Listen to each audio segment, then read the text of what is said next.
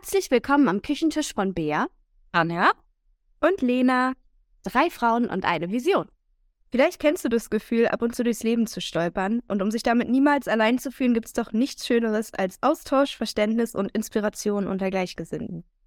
Wir hoffen, dass unsere Gespräche auch für dich inspirierend sind. Viel Spaß beim Zuhören. Wir sprechen ja oft über das Thema Persönlichkeitsentfaltung und äh, haben ja auch gerade erst sehr ausführlich darüber gesprochen. Und da kam uns dann doch irgendwie der Gedanke, um überhaupt erstmal in diesen Bereich einzusteigen oder irgendetwas zu tun, ist es ja auch total wichtig, auf die eigenen Gefühle zu hören oder die erstmal zu spüren. Ich weiß nicht genau, wie ich das ausdrücken soll, aber wenn man überhaupt gar nicht weiß, was man so fühlt, in welchen Situationen im Leben oder ja, dann kann man ja eigentlich auch gar nicht erst den Ursprung finden. Das ist auch sehr schwer zu fassen. Ich glaube, es ist ganz häufig der Problem, dass Leistung oder Skills oder so, viel kannst du auch messen, aber Gefühle, wie kann man Gefühle wirklich messen oder, sage ich mal, festhalten oder ergründen, wie ich mich jetzt gerade in welchem Moment fühle? Also wenn ich jetzt gerade, keine Ahnung, irgendjemand hat mich zugeparkt, dann bin ich wütend. Das ist sowas, ist halt leicht zu greifen. Aber wenn es jetzt wirklich in die Tiefe geht, einzuordnen, was gibt es überhaupt für Gefühle und äh, ja, wie gehe ich damit um, ist nochmal ein ganz anderes Thema. Deswegen wollen wir weiter darüber sprechen. Also ich lehne mich jetzt mal aus dem Fenster und sage, dass selbst sowas wie Wut ein Gefühl ist, zu dem gar nicht alle Menschen Zugriff haben. Weil an dieses ganze Thema Glaubenssätze ist auch das äh, Zulassen und Empfinden von Gefühlen ja so eng gekoppelt, weil du hast halt bestimmte Glaubenssätze und manche Leute haben da halt den Glaubenssatz, ich darf nicht wütend sein, weil sie halt zum Beispiel immer so eine harmonische Person sein mussten in ihrer Kindheit oder so, ja. Mhm. Ja, Lena zum Beispiel. Oder andere Leute dürfen nicht weinen, also sie dürfen nicht Schwäche, also auch Trauer und so zulassen. Und ich glaube, dass ähm, da Frauen wahrscheinlich ein bisschen begnadeter sind als Männer, weil wir sind ja das schwache Geschlecht, sage ich mal, und haben deswegen mehr äh, Legitimation schon in der Kindheit, dass wir Gefühle ausleben dürfen. Also nur die, die gesellschaftskonform sind, ne? Also so diese Diva-Attitüden und so geht nicht, aber ja. andere Sachen äh, wohingegen das ja bei Männern, denke ich, komplett unterdrückt wird. Also ganz, ganz viele Gefühle. Mut ist okay. Ähm, ist Mut ein Gefühl? Ja, schon irgendwie mutig sein, ne? So abenteuerlustig und ich so. Ich fühle mich mutig. Ja, ja. Aber, aber, aber traurig sein oder, oder Schmerz empfinden und verletzt sein oder, oder verletzlich sein, ist halt für Jungs nicht in Ordnung irgendwo ewig gewesen. Ne? Von daher finde ich das ganz wichtig, da mal darauf hinzuweisen, dass ich glaube, dass ähm, ganz viele Leute gar keinen Zugang zu ihren Gefühlen haben. Ich glaube, dass man ganz oft denkt, dass man was anderes fühlt, als man eigentlich fühlt. Wisst ihr, was ich meine? Weil manchmal wird man, oder dass andere denken, dass man was anderes fühlt, weil man das Verhalten auf ein anderes Gefühl abstimmt. Also wenn man zum Beispiel eifersüchtig oder verletzt ist, dann reagiert man ganz oft zickig oder abweisend oder will den anderen halt auch nochmal mehr me. Ja, so, ne? Und dann denken natürlich die anderen so, oha, sie ist jetzt gerade richtig sauer. Aber es ist gar nicht, dass man, also ist man wahrscheinlich auch zum Teil, aber eigentlich ist man übelst verletzt und enttäuscht. Und da bräuchte man eigentlich eine ganz andere Reaktion von demjenigen, der einem gegenüber sitzt, als das, was dann zum Teil kommt, ne? Ja, Gefühle lernen wir halt so früh, ne? Und je nachdem, wie du das zu Hause dann vorgelebt bekommen hast oder was zugelassen werden durfte oder was nicht, äh, kannst du das adäquat in eine Reaktion verpacken oder kannst du es halt nicht. Ja. Ja. Ich finde äh, auch ähm, diese Unterschiede offensichtlich ja in der Erziehung, geschlechterspezifisch, finde ich auch ganz extrem tatsächlich. Also man versucht ja tatsächlich auch in der nächsten Generation, also mir geht das jetzt, ich bin jetzt ja die einzige Mutter am Tisch, aber ich versuche es ja schon, meiner Tochter jetzt nicht so extrem diese Ideale einzutrichtern. Also ich finde, sie kann halt auch mutig sein und sie ist stark und sie kann halt auch äh, handwerklich tätig sein und so weiter. Aber was ich ganz oft auch noch so beobachte, würde ich jetzt mal schätzen, ist eine Mutmaßung. Ich weiß es nicht, ja. Aber es ist schon so, dass auch die kleinen Jungs jetzt äh, schon in die Richtung mit, dass, äh, wenn sie sich jetzt wehgetan haben und voll weinen, das ist doch gar nicht so schlimm und ziehe dich nicht so. Und äh, dieser typische Glaubenssatz, ein Indianer kennt keinen Schmerz und äh, äh, nur Mädchen weinen oder sowas, also dass das gar nicht so krass abgebaut ist. Also während unser eins halt schon versucht, äh, in diese Richtung zu arbeiten, merkst du da an der anderen Stelle, dass das dann doch passiert. Aber mir, mir ist es zum Beispiel auch einmal passiert, wir hatten eine wirklich wichtige Situation, da, da war etwas, es war mir halt wichtig, ja.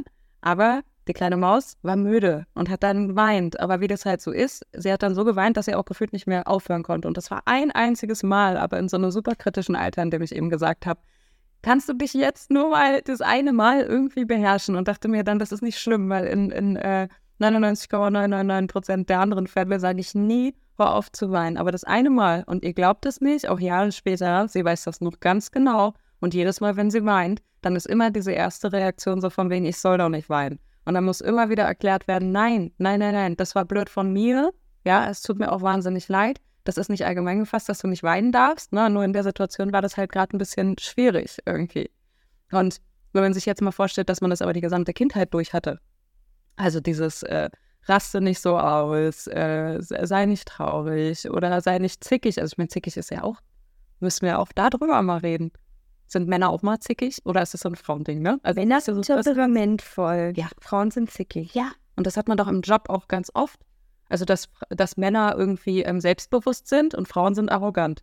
Bissig. Genau, bissig. Und Männer sind ehrgeizig. Ja, und dann braucht man sich doch auch nicht mehr zu wundern, dass wir irgendwie total geschädigt sind, dass wir auch das Gefühl haben, im Job uns wie Männer zum Beispiel verhalten zu müssen, damit wir auch angehört werden, weil in dem Moment, in dem wir uns wie eine Frau verhalten, dann sind wir herzig und sonst wie. Wobei ich sagen muss, ähm, da finde ich für mich inzwischen voll den guten Spagat, weil ich gar nicht einsehe, mich wie so ein Gorilla, also machen ja auch nicht alle Männer, ne, um es mal klarzustellen, aber ich sehe gar nicht ein, mich da irgendwie so in den Vordergrund irgendwie zu drängen, sondern dann macht man das halt auf seine Art und wenn man sich jetzt nicht immer komplett zurücknimmt, dann kommt das ja auch gut an. Aber das hat doch dann auch wieder mit dem Selbstwert zu tun, oder? Da bist du ja auch erstmal an den Punkt gekommen. Da, du, da musste man sich erstmal durchbeißen. Genau. Also das war nicht leicht. Ja. Gerade wenn du immer als einzige junge Frau in äh, Männerrunden bist. Und ich habe das Glück noch gehabt, das sind jetzt wirklich, die hören dir zu, die fördern dich auch. Also da wirst du nicht irgendwie komisch angeguckt oder so. Das war dann wahrscheinlich noch leichter als jetzt in einem Kreis, wo du vielleicht Leute hast, die sich denken, was macht denn jetzt Mausi hier so, ne? Ähm, aber wisst ihr, ich frage mich auch, ob man gerade so als Kind oder als heranwachsender Mensch überhaupt die ganze Bandbreite von Gefühlen im Blick hat. Weil ich muss euch sagen, ich habe neulich ein Buch angeguckt, ein Bilderbuch mit dem Sohn von meiner Cousine, also von unserer Cousine. Und da waren so ganz, ganz viele unterschiedliche Gesichtsausdrücke, also wirklich so eine Doppelseite voll mit so ganz kleinen, vielen Gesichtern, wo da drunter stand, was für Emotionen es gibt. Und ich glaube, ich habe da selber noch zwei neue gelernt. Und da dachte ich, ja krass. Und der ist ja jetzt zwei oder eine zweieinhalb. Da dachte ich so voll schön, dass er jetzt damit so aufwächst. Und dann zeigt er halt so auf die Sachen, ne? Und dachte, das gab es bei uns so nicht. Also ich würde schon behaupten, dass Bea und ich, wir sind ja schon sehr so aufgewachsen, dass man durchaus auf sich auch hören soll. Und wenn was zu viel ist, es hat ja nie einer gesagt, hör jetzt auf zu weinen oder reiß dich zusammen oder so wenn es darum ging zu weinen. Also habe ich jedenfalls nicht so im Kopf. Du guckst jetzt gerade so, hast du da irgendwie was im Kopf? Als Kind? Na, na, ja, das, ich glaube, es ging dann eher in die Richtung Pubertät, wo man ja dann ja. auch sagen muss, dass pubertäre Kinder halt einfach super anstrengend sind und Eltern ja auch nur so ein gewisses Potenzial an Geduld haben. Aber in, in dem Alter habe ich durchaus öfter wahrgenommen, dass ich dann too much war. Also, dass ich dann zu dramatisch, was ja vielleicht auch gar nicht unwahr war, aber mir manchmal das Gefühl gegeben hat, das darf halt nicht sein. Und das finde ich irgendwo auch ein bisschen, also ich will das auch nicht komplett auf meine Eltern schieben, auf keinen Fall. Es geht, jetzt auch gar nicht darum, jemandem Schuld zuzuweisen, sondern generell in der Gesellschaft ja damals, wenn man es jetzt mal, wir sind alt, ja, also äh, ja, damals andere Sachen etabliert waren als heute und eben in dieses Konstrukt du als normaler Mensch ja reinpassen solltest. Und dann waren halt manche Gefühle einfach nicht okay. Also ich habe schon das Gefühl, dass in unserer Generation es so einen Katalog an Gefühlen gibt, der ist legitim. Und dann gibt es halt Gefühle, die sollst du nicht haben. Und ich merke, wie bei mir selber dann Gefühle, die eigentlich unangebracht sind, also zum Beispiel Scham, ein Gefühl überlagern, was viel richtiger und wichtiger wäre. Also, dass ich zum Beispiel dann nicht wütend bin, wenn mich jemand eingeparkt hat oder was, was ich, was in irgendeinem anderen Zusammenhang. Ich habe dann das richtige Gefühl nicht, sondern ich schäme mich dann obwohl ich mich dafür gar nicht schämen müsste, weil ich habe damit überhaupt nichts zu tun eigentlich. Aber es ist mir dann unangenehm. Also ich finde, da hat ja jeder schon so einen Kompass mitbekommen mit Gefühlen, die halt okay und gesellschaftlich akzeptiert sind, die du haben darfst. Und ähm, im Gegenzug dazu eben diese Tabugefühle, die man halt nicht hat. Wisst ihr, was mir da sofort für einen Satz einfällt, den ich immer noch voll oft höre? Jetzt gar nicht nur immer auf mich bezogen, auch zum Teil, aber auch auf andere, so dieses, das macht man doch nicht. Ja, genau. Und dann denke ich mir mal, wer ist denn Mann und warum macht man das denn nicht? Also wir reden jetzt nicht davon, nackt durch die Straße zu laufen, ja, sondern so Sachen wie, du kannst doch jetzt nicht hier deinen Schuh kurz ausziehen, um die Socke hoch. Ja, Ich mir, warum denn nicht? Der tut mir weh, die Socke ist runtergerutscht, ich ziehe den Schuh hier aus, ist doch egal, ob ich am Bahnhof stehe oder nicht. Aber das macht man nicht. das meine ich mit da überlagert Scham, dieses Gefühl von absolutem Unbehagen, wenn dir deine scheiß Socke irgendwann immer nur noch am großen Zeh hängt und der Schuh scheuert und du schämst dich aber stehen zu bleiben. Aber das ist für mich so ein ganz prägendes Ding. Also ich habe das über Jahrzehnte gefühlt gemacht, weil ich immer dachte, ich kann jetzt nicht anhalten und meine Socke hochziehen und dann denke ich mir, so, doch kann ich. Ähm, ja, und das ist ja nur ein Beispiel. Ja, viele Sachen, ne? Ist ja auch sowas wie, ähm, wenn man, wenn der Kopf juckt, so wie ich jetzt gerade. Ich habe mir gerade vollkommen schamlos so am Kopf gekratzt, wie so ein kleiner Ansper. Und da heißt es auch mal, das, das ist doch total eklig, das kannst du jetzt nicht machen hier am Tisch und da sitzen ja auch andere Leute. Denke ich mir, es juckt mich, es geht jetzt nicht anders. Und das heißt ja nicht, dass man sich irgendwie total unhöflich jemandem gegenüber verhält, wobei da kann man wahrscheinlich auch drüber streiten, was jetzt höflich, was ist unhöflich. Aber auch so was, wenn man Kritik äußert oder wenn man im Restaurant sitzt und man kriegt falsches Essen oder sonst was, da ist ja auch immer mein erster Impuls, nee, bloß nicht sagen, jetzt ist halt dann statt Ofenkartoffel isst du halt Pommes, ist ja nicht schlimm, aber wenn du halt ja einen Ofenkartoffel geordert hast und dafür bezahlst, ist es ja eigentlich voll okay zu sagen, Entschuldigung, habe ich nicht bestellt, dann wird es kurz unangenehm und da gibt es ja auch genug, die sagen, das stimmt doch nicht. Und ich bin auch ganz oft so eine, die sich dann denkt, oh nee, und bloß nicht auffallen so, aber eigentlich ist es genau das Richtige. Und so eine Situation hatte ich letztes Mal auch im Restaurant, dass was Falsches kam und zu wenig. Und meine Freundin sich darüber tierisch aufgeregt hat und meinte, nee, und überhaupt. Und ähm, das haben wir so nicht bestellt und dann bezahlen wir das auch nicht und so. Und ich so, mein Gott, ja, ich bezahle sie das einfach. Sie so, nee, das, nee. Und dann dachte ich, ja, sie hat recht. Ja, Ja, die Scham kaschiert das. Ne? Scham ist so ein ganz, ganz präsentes Gefühl, was andere Gefühle überdeckt. Das ist ja auch wie, ähm, es hat ja viel mit Höflichkeit zu tun. Also diese anerzogene Höflichkeit. Ich finde, man merkt halt auch immer, es hört sich jetzt doof an, aber es ist ja auch voll oft so, dass dieser Grad an Höflichkeit, da sieht man ja immer eine gewisse Parallele in einer Familie. Also bei uns halt auch, ne? Also Höflichkeit geht halt irgendwie über alles. Und respektvolles Verhalten miteinander ist ja auch gut. So ist es ja nicht, ne? Aber das, was ihr gerade gesagt habt, ist ja, wenn man es jetzt mal rein rational betrachtet, ist es ja so, dass du Geld bezahlst für eine Dienstleistung oder für ein Produkt. Das ist wie wenn ich was bei Amazon bestelle. Ich bestelle einen Blumentopf, ja, und krieg aber irgendwie einen Lautsprecher. So, dann, dann ist es ja richtig. Also gut, okay, wenn es mehr wert ist, dann ist was anderes. Aber rein theoretisch, rein theoretisch muss, also reklamiere ich das ja dann völlig selbstverständlich, weil ich sage, ich habe das bestellt und habe das aber nicht bekommen. Und dann ist es so sachlich. Wenn du aber so in der Kommunikation mit anderen Menschen bist, das sind ja ganz oft diese sozialen Momente, wo jemand das sehen könnte, wo jemand im Restaurant sitzt. Man will ja nicht derjenige sein, der unhöflich ist oder sowas. Da denke ich mir an der Stelle auch. Das ist so ein, so ein schmaler Grad zwischen äh, schon respektvoll miteinander umzugehen, aber dann nicht zu höflich zu sein und seinem eigenen Recht ja auch nicht äh, treu zu bleiben. Ne? Also man hat es ja dann, man hat ja viel Geld dafür bezahlt und dann erwartet man ja ein Stück weit auch, dass man diese Dienstleistung bekommt. Und äh, ja, ich glaube, da so diesen Weg zu finden, zu sagen, was ist für mich in Ordnung und wo darf ich auch mal Nein sagen. Und dann sind wir schon wieder beim nächsten Thema. Ne?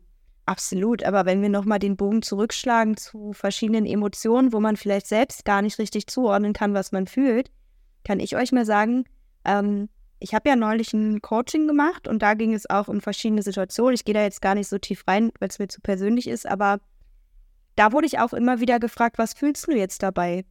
Und ich dachte immer so, ja, keine Ahnung, was ich jetzt eigentlich gerade dabei fühle.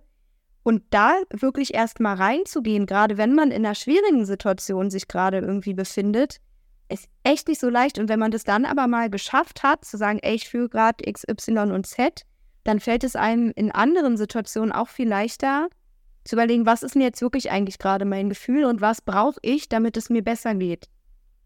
Ich glaube, dass dieser Zugang zu den eigenen Gefühlen was ist, was man ja theoretisch, ähm, wie sagt man das, äh, man hat es halt von der Geburt an mitbekommen, also man hat den ja extrem ausgeprägt. Dann wird der im Erziehungsprozess eigentlich unterdrückt, weil, ne, es ist halt auch, wenn du wütend bist, dass du den Schokoriegel nicht kriegst, ist die adäquate Reaktion halt nicht auf dem Boden zu liegen und zu schreien, ne? Also die Gesellschaft quetscht dich.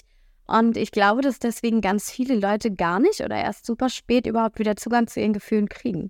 Also, dass man, wenn man mal überlegt, super lange war ja auch diese Floskel, wie geht's dir eigentlich? Ne? Dann war die Antwort halt gut und das war die erwartete Antwort und mehr darüber hinaus wollte eigentlich keiner hören. Also da will sie nicht die ganze Leidensgeschichte der letzten zehn Jahre hören, sondern ich will, ja, danke, gut und dir ja auch, okay, ciao, na dann, so, ne? Und das hat sich ja jetzt auch erst verändert. Und ähm, deswegen finde ich das ganz wichtig und habe zum Beispiel das in meiner Routine auch etabliert, mich morgens kurz zu fragen, wie es mir geht. Weil ich ganz oft, ähm, ja, lasse ich halt gute Gefühle nicht zu, weil ich bin auch so darauf geeicht, negative Gefühle wahrzunehmen. Also Rückenschmerzen oder Kopfschmerzen oder mm, und was weiß ich, ne, irgendwas ist immer. Und äh, dass ich, dass ich äh, auch meinen Fokus ja auf negative Gefühle lege. Wir neigen ja eh dazu, Negatives immer sehr stark wahrzunehmen. Und dieses äh, Schätzen von anderen Gefühlen und überhaupt mal horchen, hey, ich habe auch, ich habe auch da Lebensfreude, ich habe da auch Dankbarkeit, ich habe da auch absoluten Enthusiasmus oder so. Das, ich weiß, ich weiß, mein Journalen ist immer omnipräsent, aber da hilft mir Journalen auch voll, dass ich halt mal kurz mir die drei Minuten nehme und mal horche und es dann auch aufschreibe und dann überhaupt sehe, ach ja, fühle ich auch. Wobei ich sagen muss, bei dieser Frage, wie geht es dir? Ähm, ich glaube, das ist auch so drin, weil man ja auch gar nicht jedem sagen will, wie es einem wirklich geht. Ne? Vor allem, also, keine Ahnung, jetzt im Büro beim Vorbeilaufen mal einer fragt oder so, da fange ja nicht an, du weißt was, nee, jetzt mir überhaupt gar nicht gut, ich habe auch richtig schlecht gestartet, so. Das, ne, das passt ja dann auch nicht. Aber ähm, ich finde, man erwischt sich auch, wenn man sich mit Freunden trifft, wo es ja auch darum geht, mal sich so ein bisschen auszutauschen, dass man auch voll schnell dazu neigt zu sagen, hey, gut, und dir? So, und dann fängt vielleicht die andere Person an zu sagen, ja, mir auch und das und das ist los. Und irgendwann kommt man im Laufe des Gesprächs darauf, natürlich sind viele Sachen auch schön, aber es gibt natürlich auch blöde Sachen. Und dann finde ich, wenn man, wenn der eine dann anfängt, mal zu erzählen, so und so ist es, dann packt der andere ja meistens auch aus und sagt, ja, bei mir ist eigentlich auch richtig kacke jetzt hier gerade das und das. Und da geht es ja auch gar nicht darum, immer nur Schlechtes zu erzählen. Man kann ja auch Schönes erzählen ne, und Schönes teilen. Aber ich finde es auch wichtig, über das zu sprechen, was halt nicht so einfach ist. Weil man wird, finde ich, durch Social Media ähm, oft dazu animiert, sich nur noch auf das Gute zu fokussieren. Und das ist auch in, in vielen Teilen bestimmt gut, um sich auch Schönes vor Augen zu führen. Aber wenn man immer nur noch sagt, ja, also ich lasse nichts Negatives in mein Leben, das ist dann auch so eine Scheinwelt, ne? Also. Na, vor allem ist ja auch das Bedürfnis dann da, also es hört sich jetzt doof an, aber wenn es mir total gut geht und ich von Liebe und äh, Freude erfüllt bin, ne, habe ich ja auch nicht so den Bedarf, darüber reden zu wollen. Sondern es ist ja auch voll oft so. Also ich habe manchmal immer das Gefühl, dass ich mir denke, boah, jetzt haben wir nur über so negative Sachen geredet, aber es hilft ja meistens bei den negativen Emotionen dann auch mal drüber zu sprechen und zu reflektieren oder mal eine andere Meinung zu hören. So, würdest du dich denn auch in der Situation so fühlen? Oder ähm, ich fühle mich jetzt eingeengt oder sowas, woran liegt das? Ne? Also es ist ja schon so, dass dieser Austausch dann eigentlich auch ganz gut ist. Also wenn es jetzt nicht überhand nimmt. Wenn man jetzt immer nur über negative Themen redet, das ist jetzt auch nicht so cool. Aber ich meine bloß, ähm, ich glaube, deswegen redet man auch öfter mit. Also ich, ich sage selber für mich immer so, ich will später, wenn ich älter bin, will ich nicht den ganzen Tag nur darüber reden, was alles schlecht läuft, ne? sondern muss ich auch mal vor Augen halten, dass eigentlich das Gute ja meistens überwiegt. Also wenn du jetzt mal realistisch auflisten würdest, okay, was hast du in deinem Leben und was sind da trotzdem noch so für Baustellen, dann ist es ja eigentlich eher dieses Positive. Und deswegen ist ja Journals, das inspiriert mich auch immer wieder. Ja, jetzt ernsthaft, wenn man eben genau dieses Positive so selten einfach mal sich vor Augen führt, weil du hast so einen Tag, an dem alles gut läuft, ja. Aber dann fällt dir die Glasschale runter. So, und das ist halt kacke. Du hast das Gefühl, der ganze Tag ist kacke, weil die Glasschale runtergefallen ist. Aber eigentlich sind 300 Sachen passiert, die super waren. Und das ist für schade. Du darfst ja auch nicht vergessen, dass du mit deinen Gefühlen Vibes auf andere Leute überträgst. Also in dem Moment, wo du halt so eine negative Person bist, die die ganze Zeit noch rumkotzt, schwappt es ja zu dem Nächsten auch rüber und vermiest ihm irgendwo die Stimmung. Und dann denke ich mir immer, ich finde das voll schade, aber es ist ja wirklich so, der Fokus liegt so oft auf dem Negativen.